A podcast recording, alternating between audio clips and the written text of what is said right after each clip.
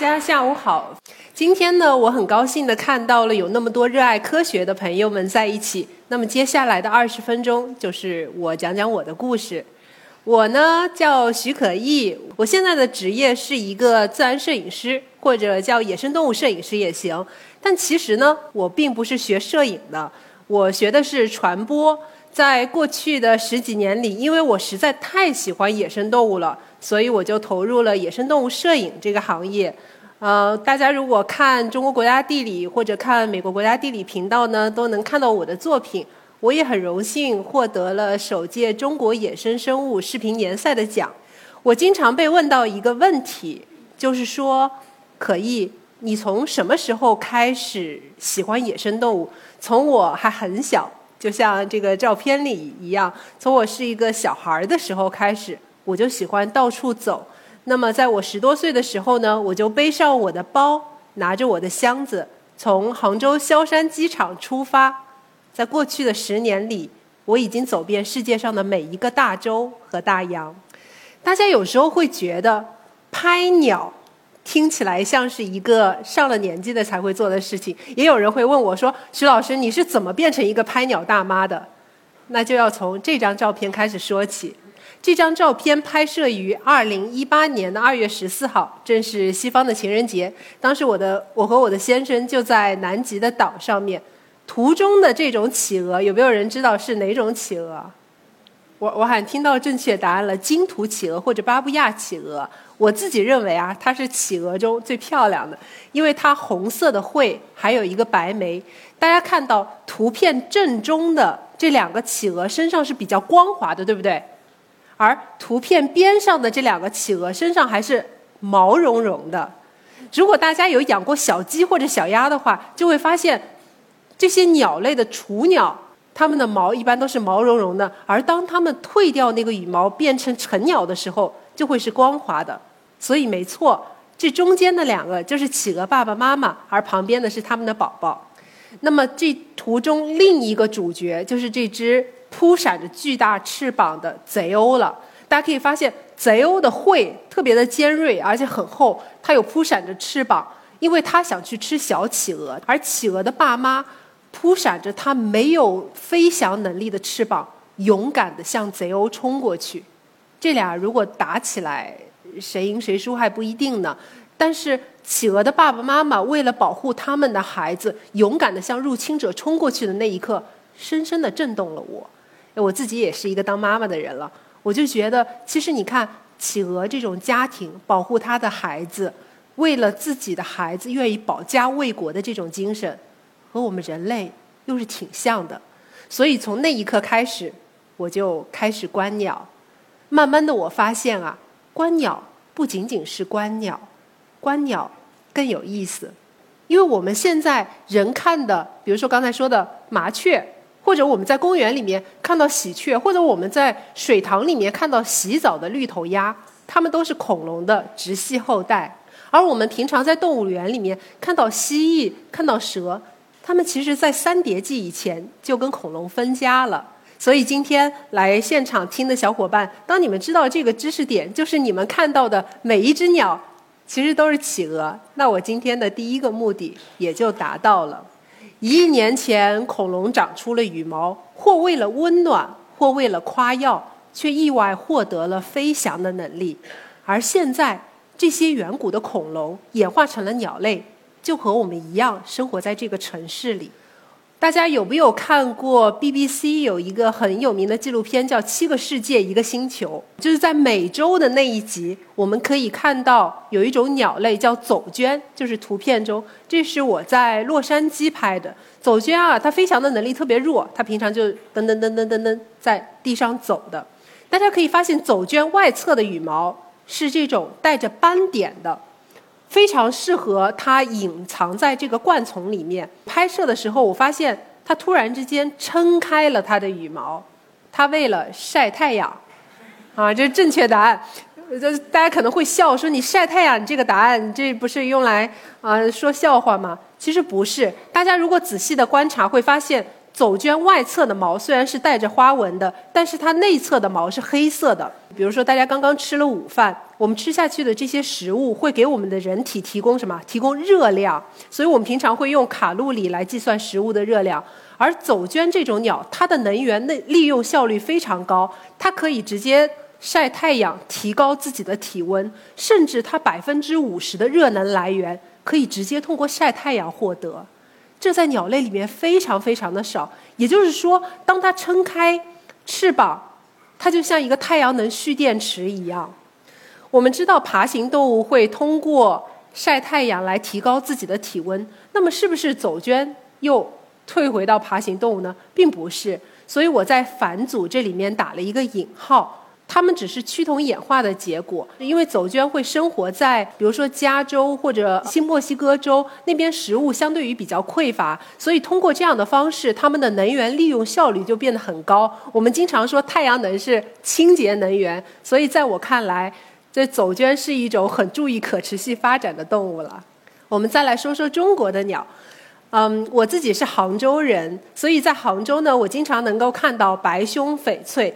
大家如果去过一些博物馆或者故宫博物院，你们会发现清朝、明朝的时候有一些官，他们用的是点翠。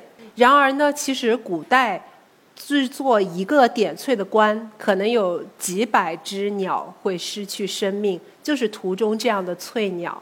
现在呢，我们利用现代的科技，可以用染色的鹅毛做点翠的饰品，而图片中的白胸翡翠也在2021年升级为国家二级重点保护野生动物。当大家去中国的南方看到白胸翡翠，看到它飞过蓝天的时候，它身上的那种发着荧光蓝色的毛，你就会发现，原来野生动物。它们在自由自在，它们在活跃的时候是最美的，远比一个在博物馆里饰品要惊艳的多。再来说说一些比较少见的鸟，大家看图中的这个小鸟有没有什么特别的？它的嘴就像一个勺子一样，对不对？我们经常会说它是含着金汤匙出生的小鸟。这是勺嘴鹬，是国家一级重点保护野生动物。跟我们平常所知的大熊猫、金丝猴一样，都是属于医保。然而，少嘴鹬全球成年的个体已经不到六百只了。少嘴鹬每年夏天他们会去到俄罗斯、去到西伯利亚繁殖，而每年的冬天他们会去中国的，比如说广东，或者去海南岛去越冬。这就是我在海南儋州拍的少嘴鹬。当时啊，我们就面临着特别大的。阳光特别热，比北京四十度的这个烈日还要热。我们就在毫无遮阴的这个滩涂上趴在那里，因为它胆子也特别小，而且少主鱼非常小，大概就这么一点点。我们就看着它来回的啊，在那里吃东西，翻着滩涂上的泥找一些虫子什么吃。于是呢，我们就趴得很低拍它。少嘴鱼还剩下六百只，而且种群数量正在不断的减少。如果我们不好好保护的话，可能。在接下来几代，我们就只能去博物馆里看标本了。也经常有人跟我说：“说可以，你只是拍野生动物而已，那你觉得你能对自然保护做出什么什么作用呢？”我想说，影像其实就能够记录生命的力量。我们拍的每一张照片，我们写下的每一段文字，它都可以作为物种研究的数据。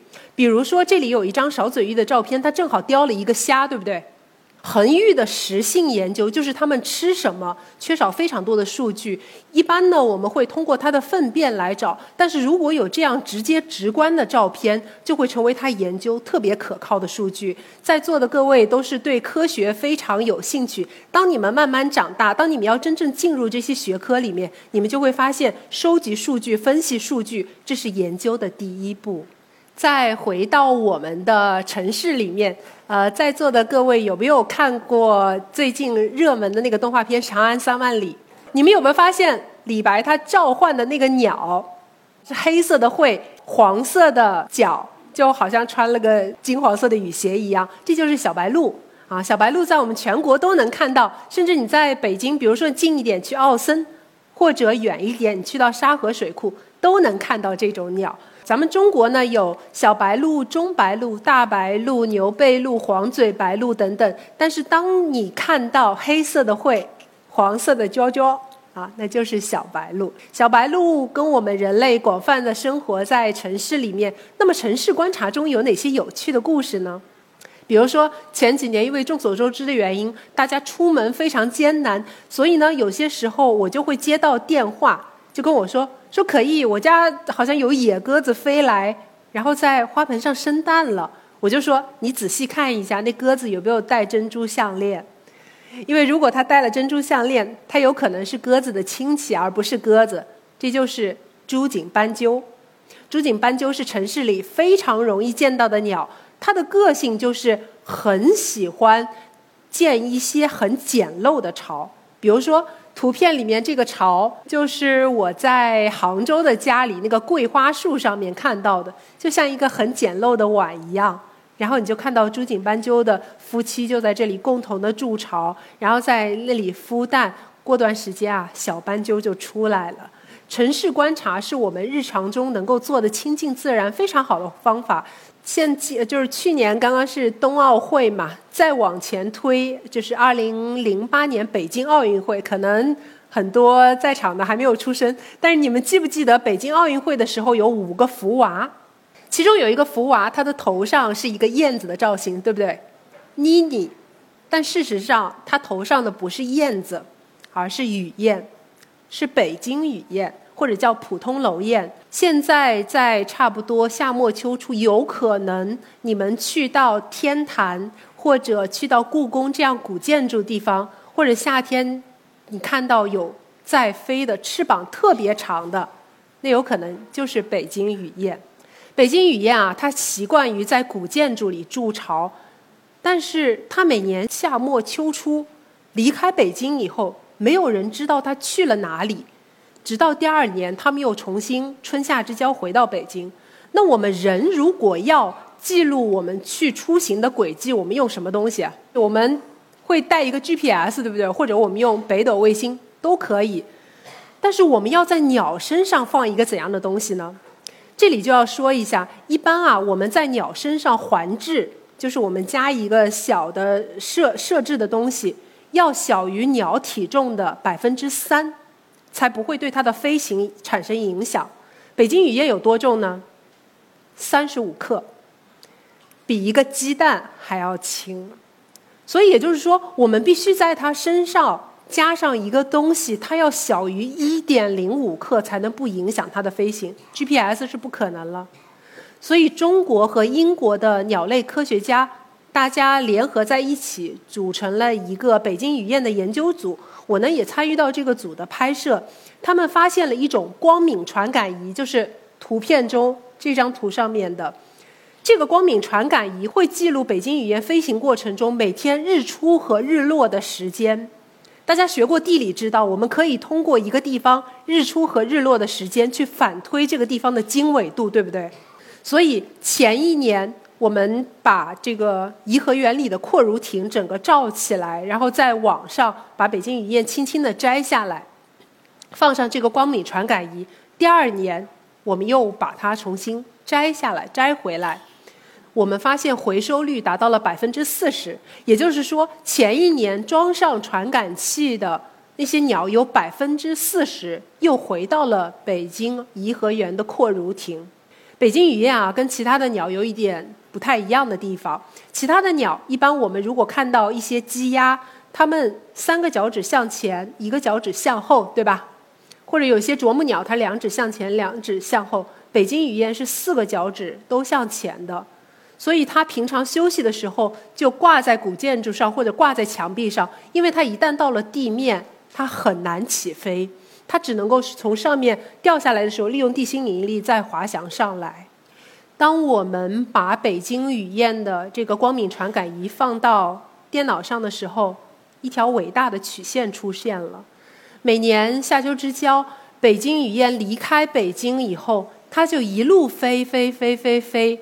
它吃饭的时候在飞，它喝水的时候喝空中的露水，它连睡觉的时候也在飞，它几乎不停的从中国的北京到蒙古，到哈萨克斯坦，到乌兹别克斯坦、土库曼斯坦，又从伊朗到沙特阿拉伯，从差不多埃塞俄比亚进入非洲，一直飞到非洲的南部。在这个过程中，它几乎都是不停一直在飞的。而它在非洲的南部休息两三个月以后，又往回飞，来到北京。这一路啊。大概是两三万公里。我们平常都说我们自己特别爱旅行，可是我们在这些小小的鸟相比，他们才是伟大的旅行家。白天能看到很多野生动物，那晚上呢？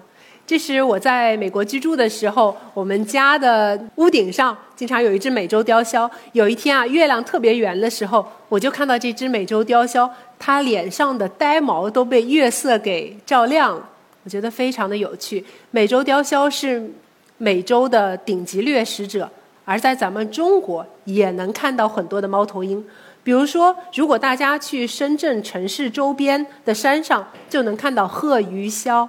鹤鱼鸮顾名思义，它是吃鱼啊、吃泥鳅这些。或者大家如果去杭州，在西湖边就能看到菱角鸮。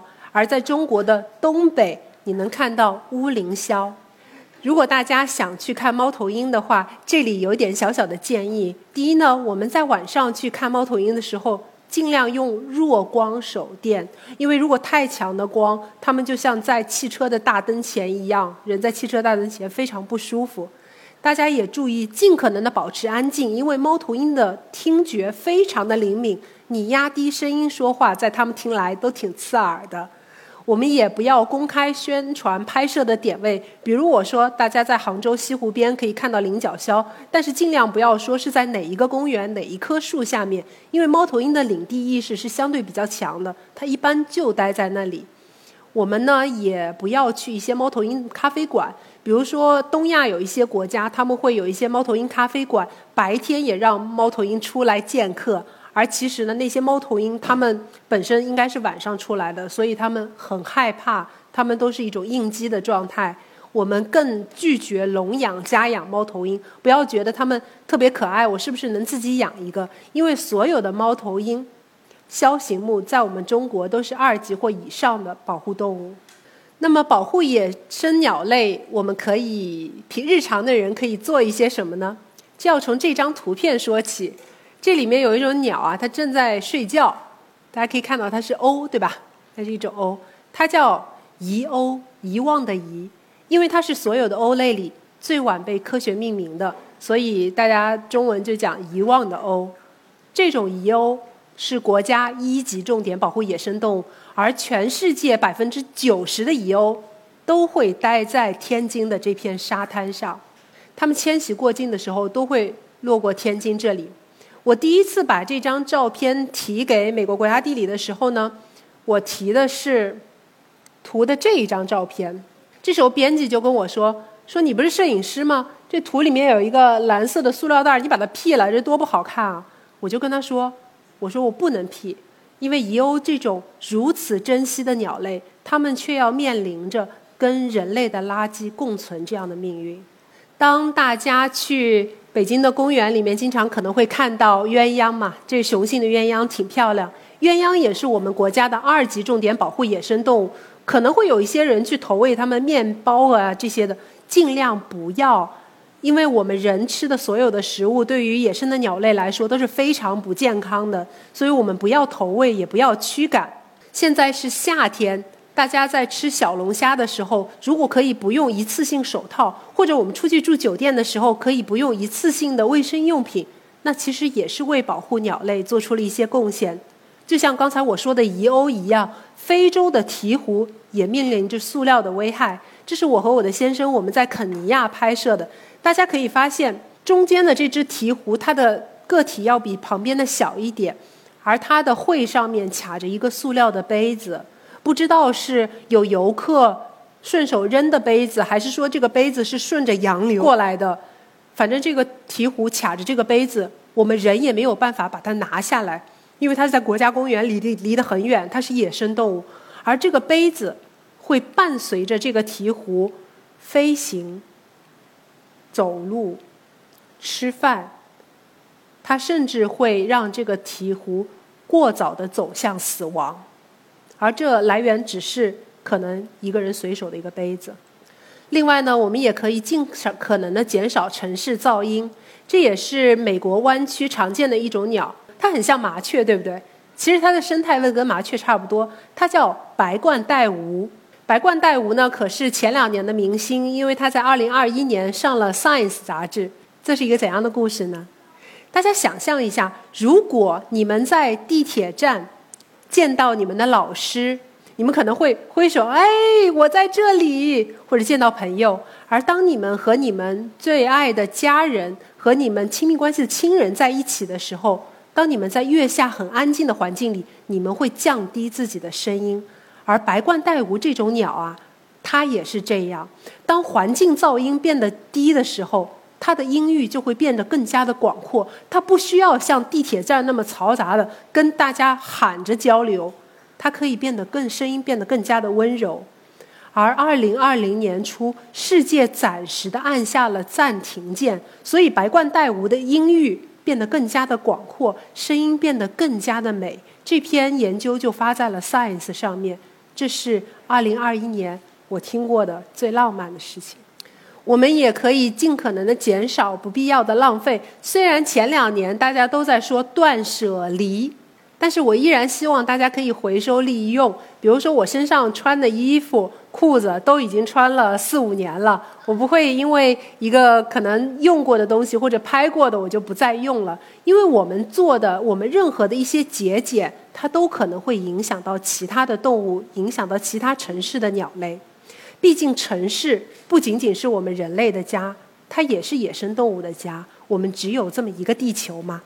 我的分享就快到尾声了，接下来呢会有两个互动的问题。第一个问题：猫头鹰都是晚上活动的吗？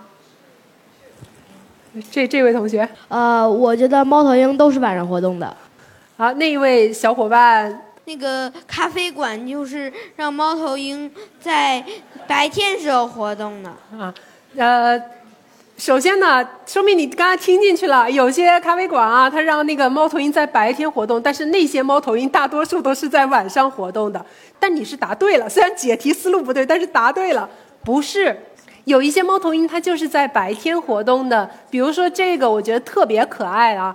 这叫领修流，我是在海南热带雨林国家公园拍摄的。它是中国最小的猫头鹰，就麻雀那么大，特别特别可爱。它就是在白天活动的，虽然它很小，但它依然是属于猛禽。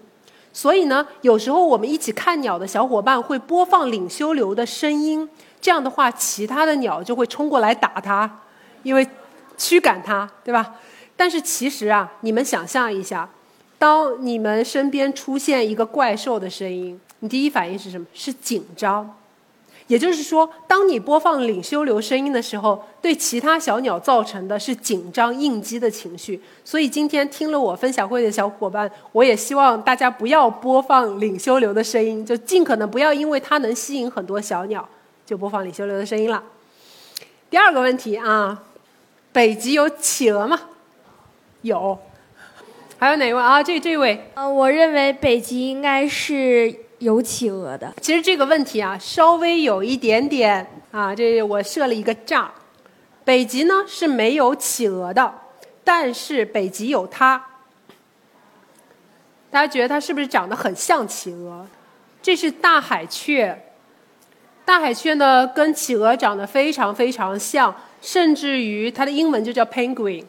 就是企鹅那个名字，然而它们的亲缘关系很远。记不记得我说到走鹃的时候，它们是趋同演化的结果。大海雀和企鹅一样，它有非常厚的脂肪和小小的翅膀，善于游泳，但是不会飞翔。曾经啊，大海雀遍布北极所有的岛，因为它脂肪很厚，所以根据文献记载，人家打了大海雀以后，可以直接把它当火把点，因为它外面是。毛里面又是脂肪，可以直接把它当做火把，而它的肉又非常的肥，所以十九世纪的人们就开始大规模的开采这种生物资源。他们就不断的猎杀大海雀，吃它的肉，用它的皮脂炼肥皂，用它的毛皮，所以大海雀的数量越来越少，越来越少。一八四四年的七月三号，有一家冰岛的渔民去了冰岛旁边的一个火岛上面，他们发现一种很奇怪的鸟，颤颤巍巍的，于是就拿木棍把它们打死了。然后他们往后退的时候，踩烂了一窝蛋，那是世界上最后的大海雀了。所以大海雀就永远的消失在了一八四四年的那一天，而现在，我们只能去。博物馆里面看图片，或者看它的标本了。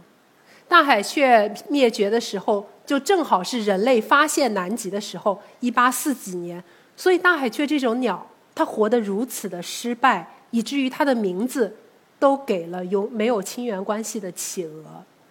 我们每一个人做出的一点小小的行为，有可能就会影响到一种鸟类、一种动物的命运。而我们做出的一些小小的贡献，都可能为生物的演化、为生物的延续做出一些努力。怀大爱的心，从小事做起，这是我们人和鸟类共同生活的城市里人的一点处世哲学。也希望大家能够喜欢我的分享，我们一起出门看看鸟吧。谢谢大家。